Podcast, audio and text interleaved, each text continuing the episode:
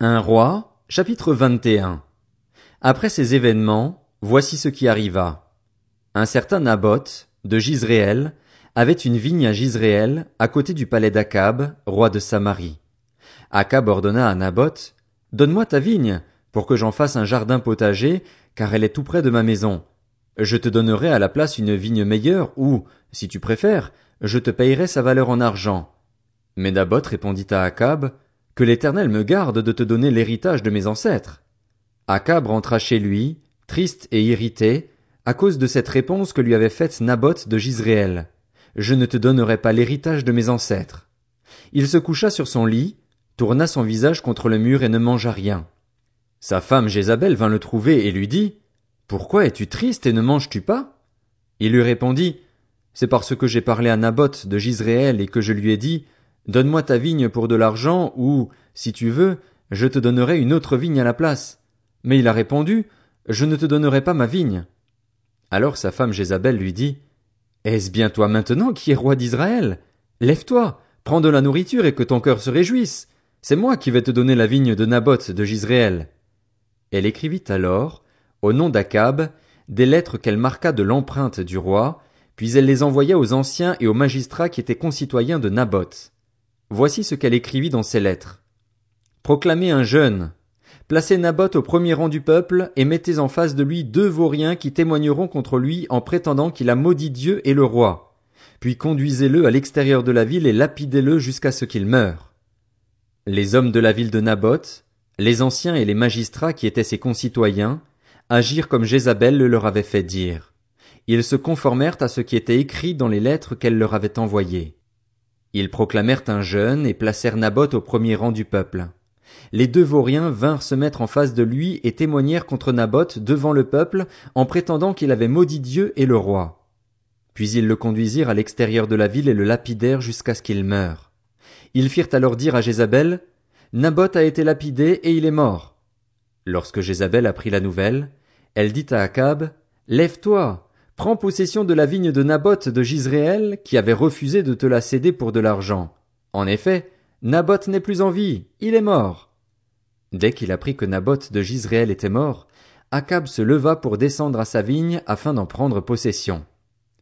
Alors la parole de l'Éternel fut adressée à Élie le Tishbite. Lève-toi, descends à la rencontre d'Akab, le roi d'Israël, qui se trouve à Samarie. Le voilà dans la vigne de Naboth, où il est descendu pour en prendre possession. Tu lui annonceras, Voici ce que dit l'Éternel, N'es-tu pas un assassin et un voleur? Et tu ajouteras, Voici ce que dit l'Éternel. À l'endroit même où les chiens ont léché le sang de Naboth, ils lécheront aussi ton propre sang. Akab dit à Élie, Tu m'as donc retrouvé, mon ennemi? Il répondit, Je t'ai retrouvé parce que tu t'es toi-même vendu pour faire ce qui est mal aux yeux de l'Éternel. Je vais faire venir le malheur sur toi, je vais te balayer, je vais exterminer tout homme qui appartient à Akab, qu'il soit esclave ou libre en Israël. Je vais rendre ta famille pareille à celle de Jéroboam, fils de Nébat, et à celle de Baécha, fils d'Akija, parce que tu m'as irrité et que tu as fait pécher Israël. L'Éternel parle aussi à Jézabel. Il dit, Les chiens mangeront Jézabel près du rempart de Gisréel.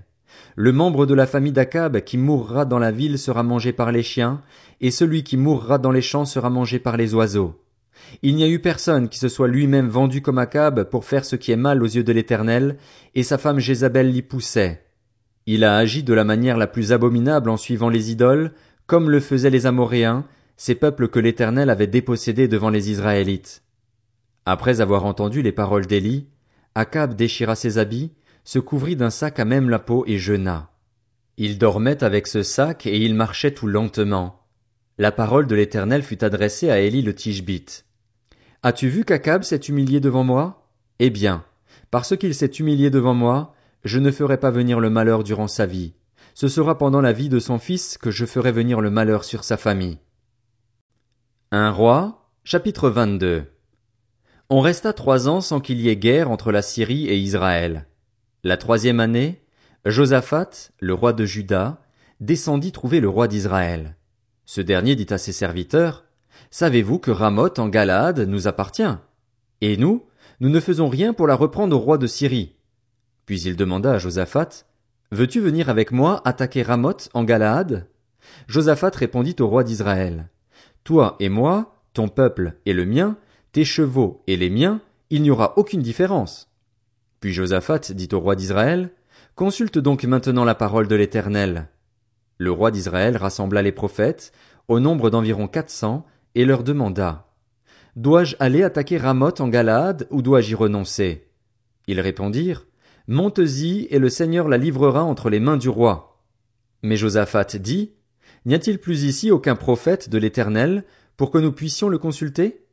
Le roi d'Israël répondit à Josaphat, Il reste un seul homme par qui l'on puisse consulter l'Éternel, mais je le déteste, car il ne prophétise rien de bon sur moi, il ne prophétise que du mal. C'est Miché, fils de Jimla. Josaphat répliqua, Que le roi ne parle pas de cette manière. Alors le roi d'Israël appela un eunuque et lui dit, Fais venir tout de suite Miché, fils de Jimla. Le roi d'Israël et Josaphat, le roi de Juda, étaient assis chacun sur son trône, habillés de leur tenue royale, sur la place qui se trouve à l'entrée de Samarie, et tous les prophètes prophétisaient devant eux. Sédécias, fils de Kenaana, s'était fabriqué des cornes en fer, et il affirma, Voici ce que dit l'Éternel, avec ces cornes tu frapperas les Syriens jusqu'à leur destruction. Tous les prophètes renchérissaient, Monte à Ramoth en Galade, tu connaîtras le succès et l'Éternel la livrera entre les mains du roi. Le messager qui était allé appeler Miché lui dit, les prophètes sont unanimes pour prédire du bien au roi. Que ta parole soit donc pareille à celle de chacun d'eux. Annonce du bien. Michée répondit, L'Éternel est vivant. Je communiquerai ce que l'Éternel me dira. Lorsqu'il fut arrivé vers le roi, celui-ci lui dit, Michée, devons-nous aller attaquer Ramoth en Galade ou devons-nous y renoncer? Il lui répondit, Monte-y, tu connaîtras le succès et l'Éternel la livrera entre les mains du roi. Le roi lui dit, Combien de fois me faudra-t-il te faire jurer de ne me dire que la vérité au nom de l'Éternel? Michée répondit, Je vois tout Israël dispersé sur les montagnes, comme des brebis qui n'ont pas de berger. Et l'Éternel a dit, Ils n'ont pas de seigneur. Que chacun retourne en paix chez lui. Le roi d'Israël dit à Josaphat, Ne te l'avais-je pas dit? Il ne prophétise rien de bon sur moi, il ne prophétise que du mal. Michée ajouta, Eh bien, écoute donc la parole de l'Éternel. J'ai vu l'Éternel assis sur son trône, et tous les corps célestes debout près de lui, à sa droite et à sa gauche. L'Éternel a dit, Qui va persuader Akab de monter à Ramoth en Galade afin qu'il y meure? Ils ont répondu l'un d'une manière, l'autre d'une autre. Mais un esprit est venu se présenter devant l'Éternel et a dit, Moi, je vais le persuader. L'Éternel lui a dit, Comment? Je vais sortir, a-t-il répondu, et je vais être un esprit de mensonge dans la bouche de tous ses prophètes. L'Éternel a dit, Tu le persuaderas, tu vas y parvenir, sors et agis de cette manière. Maintenant, l'Éternel a mis un esprit de mensonge dans la bouche de tous les prophètes que voici, mais lui, il a prononcé le malheur contre toi. Alors Sédécias, fils de Kenaana, s'approcha, frappa Miché sur la joue et dit, Par où l'esprit de l'Éternel est-il sorti de moi pour te parler? Miché répondit, Tu le verras le jour où tu iras de chambre en chambre pour te cacher. Le roi d'Israël dit, Arrête Miché et amène-le à Amon, le chef de la ville, et à mon fils Joas. Tu leur ordonneras, Voici ce que dit le roi. Mettez cet homme en prison et nourrissez-le du pain et de l'eau de misère jusqu'à ce que je revienne en paix. Miché dit, Si tu reviens en paix, c'est que l'Éternel n'a pas parlé par moi. Il ajouta, Écoutez, vous, tous les peuples. Le roi d'Israël et Josaphat, le roi de Juda, montèrent à Ramoth en Galade. Le roi d'Israël dit à Josaphat, Je vais me déguiser pour aller au combat. Mais toi, mets tes habits. Le roi d'Israël se déguisa donc, puis il partit au combat. Le roi de Syrie avait donné cet ordre aux trente-deux chefs de ses chars, Vous n'attaquerez ni soldats ni officiers, mais seulement le roi d'Israël. Quand les chefs des chars aperçurent Josaphat, ils se dirent, C'est sûrement le roi d'Israël, et ils s'approchèrent de lui pour l'attaquer. Josaphat poussa alors un cri. Voyant que ce n'était pas le roi d'Israël, les chefs des chars s'éloignèrent de lui. Alors un homme tira au hasard avec son arc et il frappa le roi d'Israël entre les deux parties de la cuirasse. Le roi dit à celui qui conduisait son char, Fais demi-tour et fais-moi sortir du champ de bataille car je suis blessé. Le combat fut si violent, ce jour-là, que le roi fut retenu dans son char face aux Syriens, et il mourut le soir. Le sang de sa blessure coula à l'intérieur du char. Au coucher du soleil, on cria dans tout le camp, Chacun dans sa ville et dans son pays. C'est ainsi que le roi mourut. Il fut ramené à Samarie et on y enterra le roi. Lorsqu'on lava son char dans l'étang de Samarie, les chiens léchèrent le sang d'Akab et les prostituées s'y baignèrent, conformément à la parole que l'Éternel avait prononcée. Le reste des actes d'Akab, tout ce qu'il a accompli, le palais d'ivoire qu'il a construit et toutes les villes qu'il a fortifiées, cela est décrit dans les annales des rois d'Israël. Akab se coucha avec ses ancêtres, son fils Acasia devint roi à sa place. Josaphat, le fils d'Aza, devint roi de Juda la quatrième année du règne d'Akab sur Israël. Josaphat avait trente-cinq ans lorsqu'il devint roi et il régna vingt-cinq ans à Jérusalem. Sa mère s'appelait Azuba et c'était la fille de Shilchi. Il marcha entièrement sur la voie de son père Asa. Il ne s'en écarta pas, faisant ce qui était droit aux yeux de l'Éternel. Toutefois, les hauts lieux ne disparurent pas, le peuple y offrait encore des sacrifices et des parfums.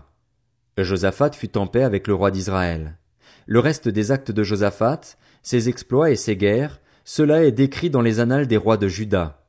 Il débarrassa le pays du reste des prostituées, de ceux qui avaient survécu au règne de son père Asa.